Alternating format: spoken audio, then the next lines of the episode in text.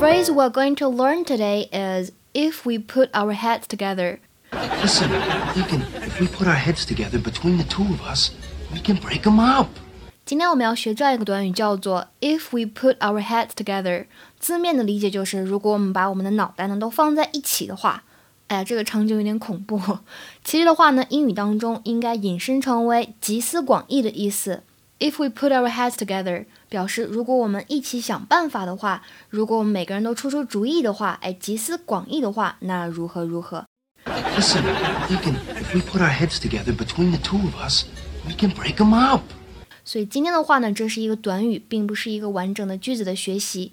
If we put our heads together, if we put our heads together，整句话呢发音技巧注意一下这个 heads， 它的末尾呢这个 ds 字母组合发的是 z 这个音，heads heads。